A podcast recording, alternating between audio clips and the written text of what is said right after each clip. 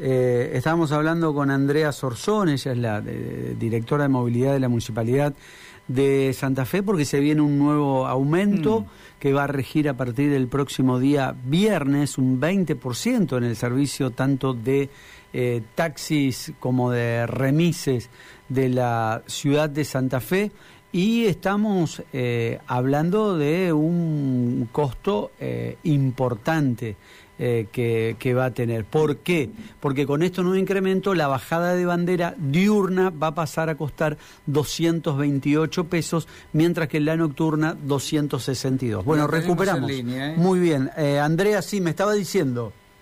Sí, les decía entonces que haciendo un análisis de los principales indicadores entendíamos que el aumento debía darse en un porcentaje menor al que estaban solicitando las agencias y sociedades de taxis y remises. Así que lo que se autoriza eh, en el día de hoy es un aumento eh, del 20% que va a estar rigiendo a partir del día 7 de, abril a las 00 horas y luego habrá un aumento escala, escalonado del 20% también en el mes de junio y en el mes de agosto. Pero estos últimos dos van a estar eh, pendientes de que se cumpla el plan que estuvimos trabajando y acordando en el día de hoy con estos representantes para que todos los titulares de taxis y remises cuenten en sus unidades con una modalidad de pago electrónico que permita hacer un pago a través de, bueno, algunas de las aplicaciones que conocemos, de billeteras virtuales, a través de un alias, lo van a estar evaluando, algunas agencias ya lo tienen, ya lo están utilizando y queremos que todos los autos que prestan el servicio cuenten con esta opción para las personas que se suben a un taxi, que se suben a un remis. ¿Cómo eh, esa propuesta que ustedes le hicieron y, han llegado a un acuerdo para que se cumpla de acá a, junio o agosto, donde se vendrán los otros aumentos, cómo, cómo fue tomado por parte del sector? Bueno, el sector entiende que tiene que generar una innovación tecnológica, que vienen muy atrasados en ese sentido, así que el aumento por alguno de, los representantes eh, fue, bueno, eh, en realidad tratar de mejorar la comunicación de algo que ya vienen haciendo y otros de implementarlo, pero es una solicitud que los usuarios nos vienen haciendo hace tiempo y que era necesario que avancemos en este sentido. Además, hay resoluciones aprobadas del Consejo Municipal solicitando que esto también se evalúe y se estudie, así que hemos acordado que va a ser de forma progresiva, pero debe implementarse en los próximos meses para que todas las unidades tengan alguna opción de pago a través de un medio electrónico. Pregunto, Andrea, ¿cómo, cómo es el el parámetro para definir los, eh, los aumentos, para, para que la ciudadanía se, se entere justamente cómo en este estado, en, en, esta situación, el Estado municipal se pone de acuerdo con los dos sectores, con los remises, con los eh, taxistas, para decir, bueno, el aumento es este a raíz de tal parámetro. Bueno, la ordenanza que, establece la regulación de eh, tanto eh, las taxis como los remises establece un tope máximo que no pueden superar eh, las solicitudes de redeterminación tarifaria, que es de un litro y medio del valor de Nasdaq Super. Ese tope estaría hoy en 309 pesos con 84 centavos y nosotros, además de ese tope, que es el que establece la ordenanza, hemos evaluado otros indicadores, como ser, por ejemplo, les decía, el índice de inflación o los últimos aumentos de precio, como los combustibles, el salario, y los salarios de los trabajadores, de los choferes. Entonces, en base a distintos indicadores, entendíamos que este aumento del 60% estaba por encima de eh, lo que han aumentado algunos de estos componentes de la matriz de costo, digamos, de prestar el servicio. Por eso es que se avanza eh, en la autorización de un aumento, pero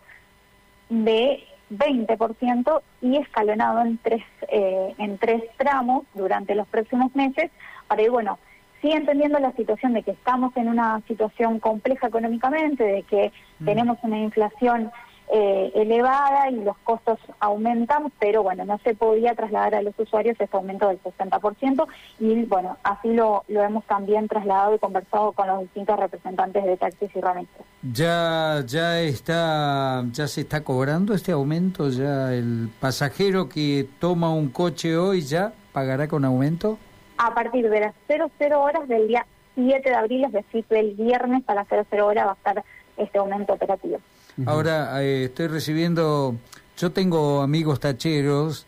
y remiseros, sé que eh, eh, tienen acondicionados sus coches de una manera espectacular y atienden a los pasajeros de manera impresionante. Ahora, hay oyentes que se están quejando por eh, la condición del auto y la falta de higiene dentro del auto. Se quejan por el aumento y por esto, ¿no? Claro, como mencionábamos en relación también al pago electrónico, hay algunas agencias y hay titulares de licencias que ya están cobrando, por ejemplo, a través de Mercado Pago con el alias y ya se están adecuando. Sabemos que hay otro sector que no lo hace y por eso se efectúan los controles que corresponden, en este caso en el estado de las unidades, anualmente y semestralmente según el modelo del auto, a través de la revisión técnica obligatoria y de la revisión municipal, pero también se efectúan controles por parte de la Secretaría de Control con los inspectores en calle y en caso de encontrarse que los autos están en esas condiciones, bueno, se, no solo se le aplica una multa, sino que se los vuelve a, eh, les vuelve a solicitarse que inicien la habilitación técnica, que es la que se otorga a la unidad al coche que está prestando Perfecto. Andrea, eh, antes, antes de despedirla, quiero eh, aprovechar el contacto con usted y, preguntarle eh, por esta primera etapa de las bicicletas públicas de Santa Fe. ¿Cuál fue el, el balance que, que, pudieron hacer de este primer tramo, de la cantidad de usuarios, de santafesinas y santafesinos que utilizaron este sistema? Bueno, son muy buenos, muy favorables. Eh, los números, los primeros datos que tenemos al hacer un cierre, un balance de este primer mes, que ya se ha cumplido al, al comenzar este mes de abril, el primero de abril cumplimos un mes, y notamos que eh, la recepción de la ciudad santafesina al sistema de bicicletas ha sido muy buena,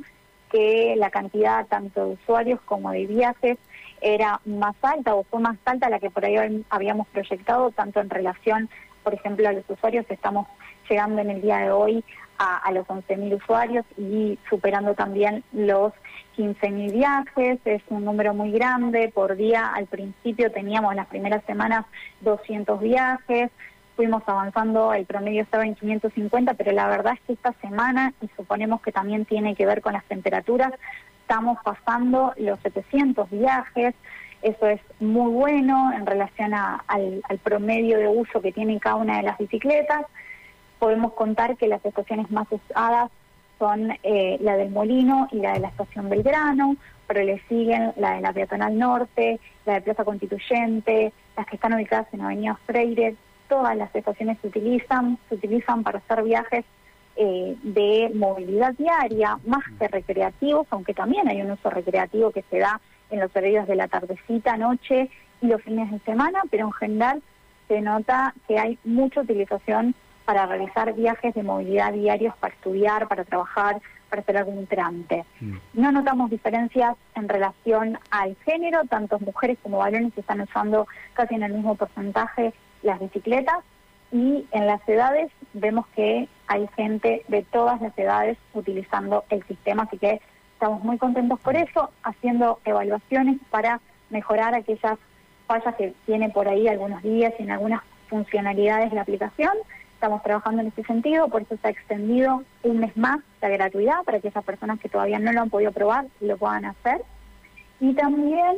eh, estamos evaluando la ampliación del sistema en la segunda etapa para llegar a cubrir mayor eh, ámbito, mayor, mayores barrios y centros atractores de viajes como lo son las universidades de nuestra ciudad. Y hasta, Andrea, ¿hasta, hasta dónde, por lo menos en esto que en esta segunda etapa que están estudiando, que están con un bosquejo, eh, cuáles serían los puntos a, tratar de agrandar el, el mapa de las bicis?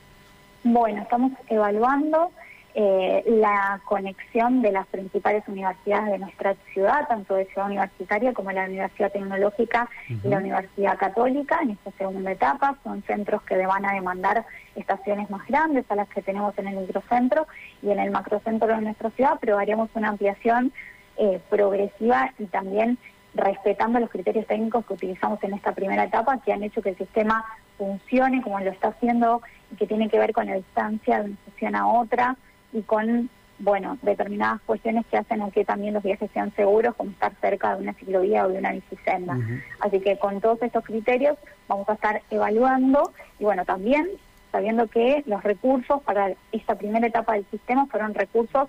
que provinieron del Banco de Santa Fe a través de un convenio de responsabilidad social y empresaria. Y estamos también en diálogo ya con empresas que están interesadas en adquirir y, padrina, y hacer a través del instrumento del padrinazgo una donación al sistema para incorporar progresivamente las bicicletas, que era también la idea de ir articulando eh, lo público y lo privado en este sistema de bicicletas. Mm, y ahora sí, le, hago la, eh, la, última de mi parte. ¿Se, vandaliza, ¿Se vandalizaron bicicletas?